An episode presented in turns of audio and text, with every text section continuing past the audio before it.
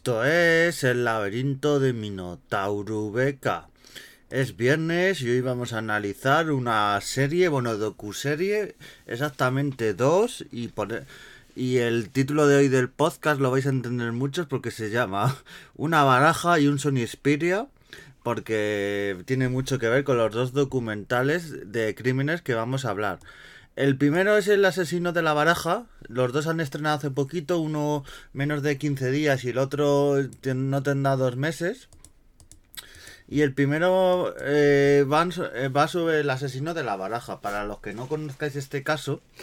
el asesino de la baraja fue un crimen que. varios crímenes que hubo en 2003. De primero se pensaba que era varios asesinos, luego se vio que era uno. Y se llamaba de la baraja porque iba dejando en alguno de sus crímenes, no en todo, un, una, una, carta que era siempre de copas. Dejaba las de copas, el 2, el 3, el 4. Iba dejando esas cartas. Entonces en este documental serie que son de tres, tres capítulos, realmente son todo testimonios, salvo un, algunas escenas que con actores pero muy cortitas en la que se ven los crímenes y tal, pero eso es, muy cortito, se basa todo en testimonios y de la gente que estuvo, tanto víctimas como periodistas. Empezamos con el documental con el primer crimen, que es un, un chico que está eh, eh, que salía de trabajar del aeropuerto de madrugada y está esperando en esa parada y recibe un tiro, se lo encuentra el, el, conductor del autobús que hacía todo, todos los días la ruta y, ya había a, su usuario se lo conocía y ya ahí empieza es donde empieza toda la vorágine y empiezan a investigar. Luego se verá más tarde en el documental, en otro capítulo, porque son tres capítulos, se verá que esa misma noche ha hecho otro crimen, que ha hecho un crimen en el bar Rojas, en Alcalá de Henares, y ha hecho otro crimen. En ese crimen ha matado a, creo que mata a una o dos personas, a una la mata y otra la deja eh, grave, bueno, deja grave a varias. Y luego, pero hasta más tarde no se relacionará esto, estos crímenes oficialmente, porque luego la, policía lo, lo, va a decir que ellos, ellos sabían claramente que eran por balística, por el, por el tema de las balas y del arma, que eran el mismo crimen, porque es un calibre muy, muy difícil, no es el típico con el que se hacen los crímenes, los asesinatos por arma de fuego y entonces cuando se eh, no se cambia ese arma y es la misma en la misma noche empiezan a sospechar y dicen oye aquí ha pasado algo aquí aquí ha pasado algo entonces empiezan un poco a declarar la policía los periodistas que también es una parte muy interesante de cómo los periodistas fueron los que en parte eh, le fueron endiosando a pasa muchas veces con estos asesinos y estos criminales que muchas veces esta leyenda negra, este morbo que le, da, que le dan a, estos personajes, les engrandecen un poco y a veces favorecen casi que se vean cada vez más grandes y, hagan más crímenes. Entonces habla eh, un periodista del país que lo cubrió, otro de, de Telemadrid, hablan, hablan varios, ponen imágenes de archivo. Y es todo como la investigación va avanzando, avanzando. Y, y van y en estos capítulos eh, según avanza te hablan de la investigación eh, se produce otro crimen ya hay otro crimen en una pareja primero que está en un portal recibe el chico un, un, tiro a quemar ropa la chica la va también a pegar un tiro cuando está como de rodillas pero se le encasquilla el arma y sale corriendo y, y luego vemos el otro crimen que es un matrimonio que, que, que mata un matrimonio de nacionalidad rumana y, lo mata en medio de, un camino del campo que estaban paseando y, lo mata. Y, realmente esos crímenes eh, te, dejan la sangre de, realmente la frialdad con el que hace esos crímenes, cómo, cómo dispara y claro, el, lo que dice mucha gente. Aquí te van a explicar por qué las cartas ponen las cartas y tal, y no, simplemente va dejando cartas en algunos crímenes, en otros no, pero realmente luego te van a explicar al final del tercer capítulo que, que esas cartas realmente no tienen un sentido. Es que a veces es lo que digo yo, los medios de comunicación buscan justificar lo que no tiene justificación. O sea, simplemente es un asesino que por el, por el tema de tener poder, quitar vida y, y ver, luego al final, en el segundo y en el tercer capítulo ya vamos a ver quién es el asesino, que es un ex militar que comete los crímenes. Es, eh, lo curioso es que cogió este arma de una misión que estuvo de, de paz en, en, la zona de Serbia y Bosnia. Y, lo, y, la gente se traía televisiones y otras cosas. Y dentro de la televisión se trae un arma. Claro, por eso es tan fácil localizar y decir. Es que es un arma muy poco común porque es un calibre que no se suele usar y por eso eh, le localizan tan fácil. Porque es un arma que no se suele usar. Entonces, también habla las, eh, varios testigos que sobrevivieron, la madre del hijo que, que, que, murió en el Bar Rojas, que luego acaba en el juicio también testificando y otras personas, o sea, acaban hablando y se ve un poco eh, como la investigación, hay un punto muerto donde identifican a una persona eh, también un también empiezan a relacionar todo con el tema de la extrema derecha, grupos de neonazis, de, de, extrema derecha, lo empiezan a, a, relacionar todo. Detienen a una persona, esa persona pasa por una rueda de reconocimiento, le enseñan fotos a las víctimas, las víctimas las están como presionando en plan, es este, es este, es este. Y claro, ahí al final que, eh, por ejemplo, la madre que ha perdido el hijo, con toda la presión que tiene encima, y, y, después del estado mental en el que está, normal, después de todo lo que ha pasado, se vivió, después de meses preguntó que qué había sido de su hijo y le dijeron que había muerto, o sea, no sabía nada, o sea, y, la, y la empiezan a presionar y dice que, la, que esa persona es. Claro, también es esa persona, le ponen una foto y le dicen, oh, es que no me suena y tal, le ponen las gafas que ella dijo que llevaba y claro, ya, ya la confunden al ponerle las mismas gafas y todo, o sea detienen a una persona, esa persona está un mes en prisión, casualmente, esto lo dicen más, varios periodistas y personas como Consorna y tal, y que se vio que fue un poco forzado y fue esas cosas que pasan en, en nuestro país. Casualmente había, había en ese mes que, que tuvieron a esta persona que luego se demostró que no había hecho estos crímenes que había, había, traficaba con droga y hacía otras cosas, pero era totalmente inocente de estos crímenes de la baraja. Pues casualmente este, este mes había elecciones, le detienen y luego ya, eh, justo días antes de que sean las elecciones, como en decir, mira, el índice de criminalidad ha bajado y todo. Y luego ya lo, lo, lo liberan porque se demuestra que este chico no ha sido, que tenía coartada, o sea, se demuestra que no, no, no, que no había manera. Y luego ya lo que es un poco que, que, que gira todo el, el, documental y tal, es la, la, gran pregunta que se hace mucha gente porque el asesino de verdad se entrega en comisaría, medio ebrio, declara todo, eh, cosas que no sabía la prensa ni casi nadie eh, lo dice, como que las cartas tenían unos puntitos marcados, un punto marcado por detrás, eso no lo sabía nadie, que que esas barajas que, iban que iba dejando tenían ese puntito detrás. Lo declara. Entonces le detienen. En, eh, él se entrega en Puerto Llano. Le pasan a Madrid. Luego se desdice de su, de su declaración. Y, y ahí avanza hasta que ya va al juicio. Y en el juicio ya eh, la sentencia es de bastantes años. Se demuestra que es culpable. La, la, abogada hace buen papel porque pone algunas cosas en duda y tal. Eh, este, yo lo que aquí no se hace tanto, pero hay veces que eh, la gente se empiezan a meter con el abogado defensor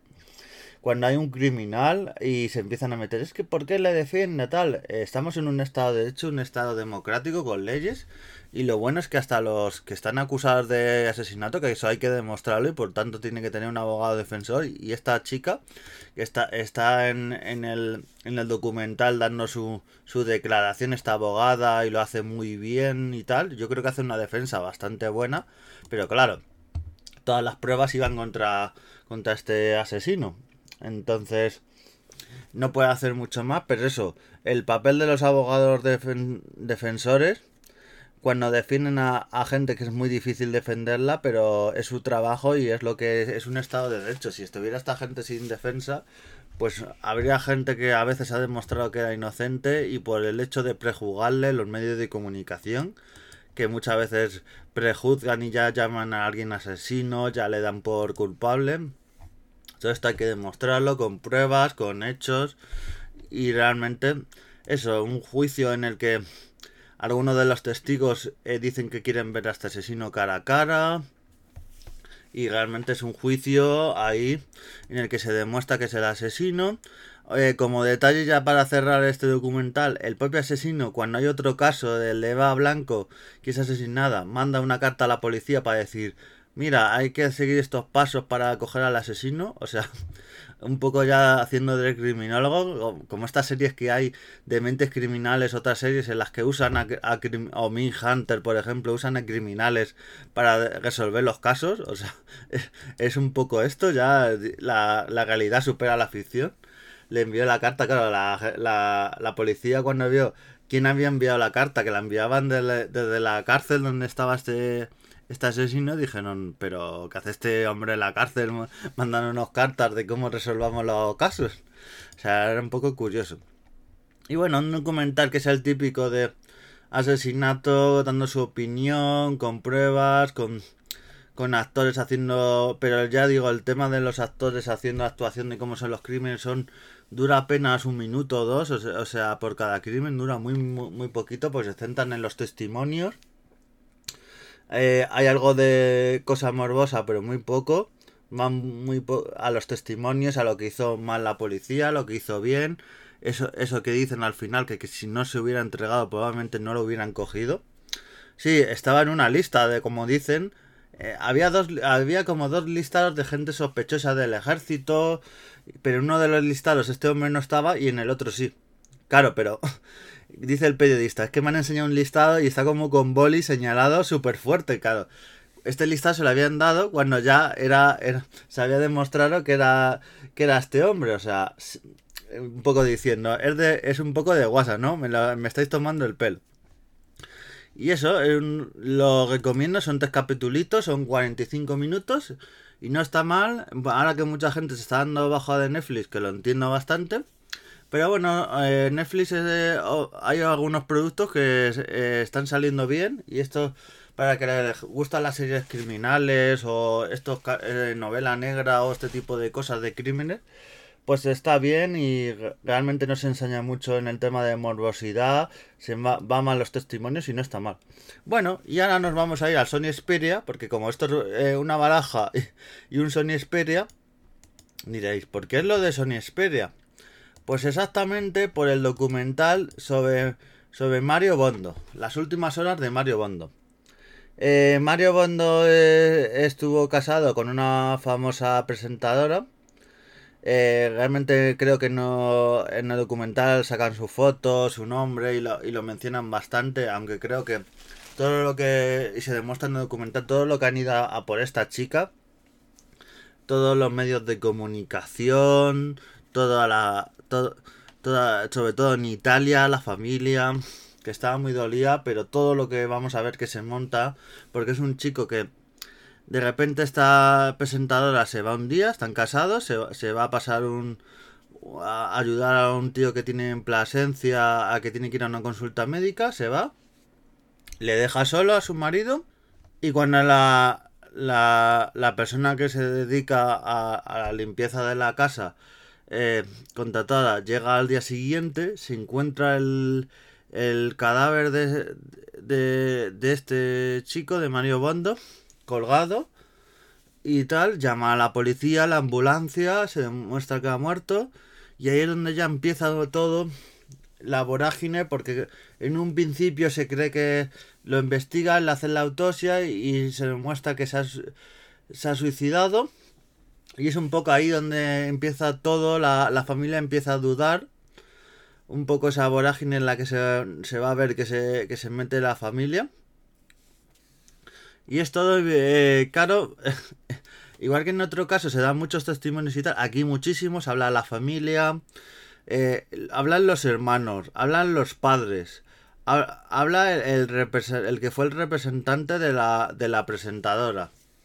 Habla muchísima gente, muchísima gente.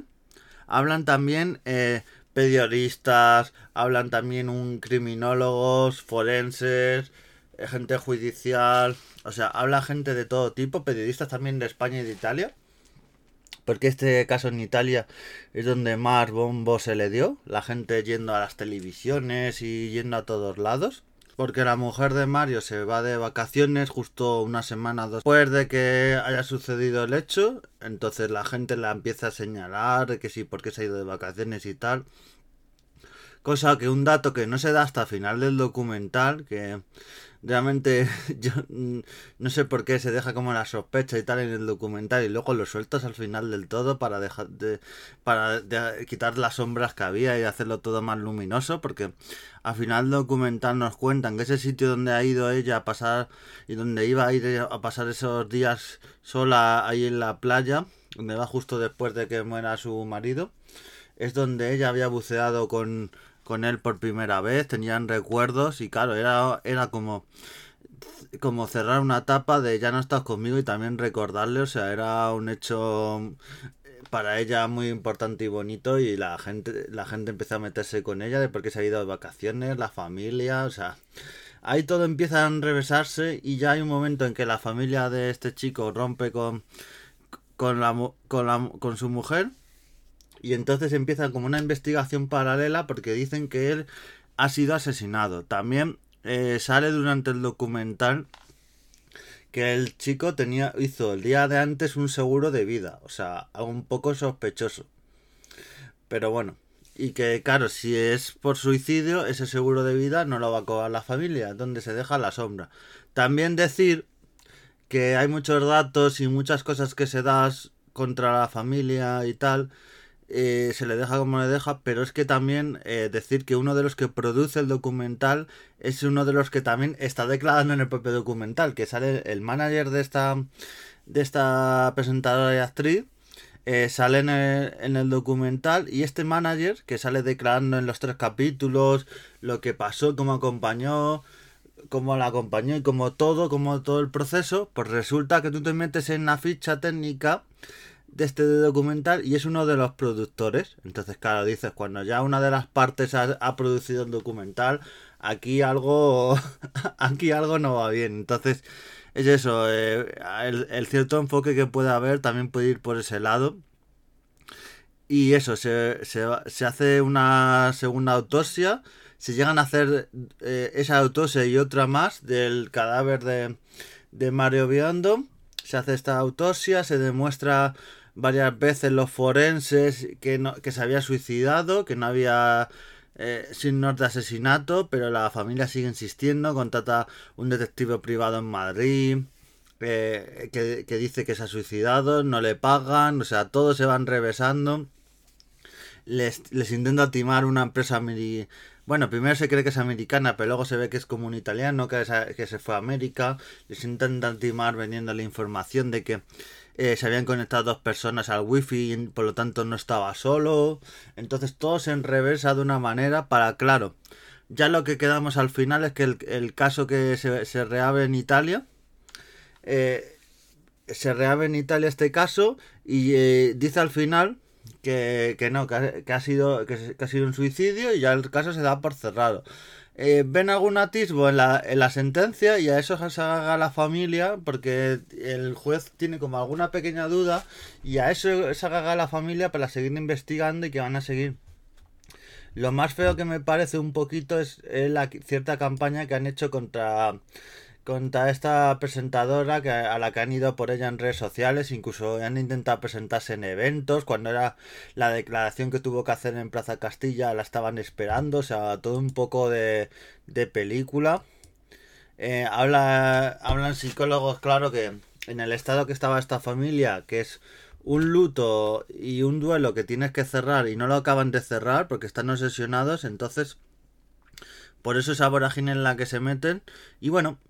me, me gusta más el de los dos docuseries que he visto, el del asesino de la baraja. Este yo creo que es más morbo y un poco removerlo todo, que no había tanta necesidad.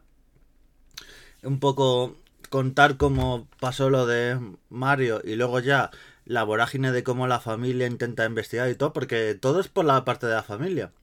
Eh, la, la mujer de Mario no intenta dar por bueno lo que se ha dicho los forenses y todo, lo deja ahí y sigue con su vida. Por cierto, lo del título del Sony Xperia es porque pasó una cosa con, con esta presentadora que justo creo que fue a la, al mes de que había muerto su marido y volvió a los medios de comunicación, eh, declaró públicamente y uno de los primeros actos era con un móvil, una, un móvil Sony Xperia, y hay una declaración que, le preguntan a Rosa Quintana, la presentadora, le dice, ¿qué tal estás en estado con lo de tu, con lo que te ha pasado y tal? Y, y hay un momento en que dice algo del Sony Xperia y tal, empieza a hacer una promoción porque le patrocinaban, y claro, mucha gente se lo se lo tomó, dice, pero ¿cómo hace esto y tal? Pero ya lo miras con el tiempo y te lo tomas hasta guasa y, y decir una persona que sea capaz de decir eso y salir adelante. Y la gente a veces, eso, en vez de intentar que la gente tiene,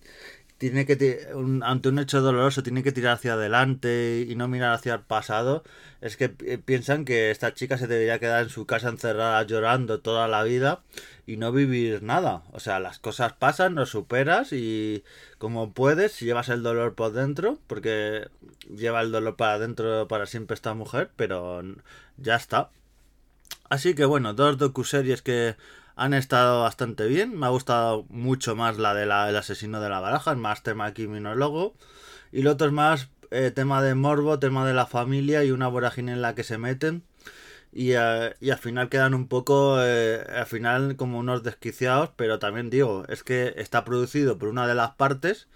y da un enfoque que quieras o no va a estar un poco no va a ser, no va a ser muy objetivo. Entonces hay mi análisis de, del asesino de la baraja y, el otro documental se llama El caso Mario Biondo. Y bueno, os si tenéis una tardecilla de estas de que no tenéis nada que hacer, son tres capitulillos las, dos series. O sea, incluso en una tarde os podéis ver las dos. Los seis capítulos eh, para pasar un poco la tarde. A los que les gusten un poco el tema de criminología y todo esto. Así que nos vemos y adiós.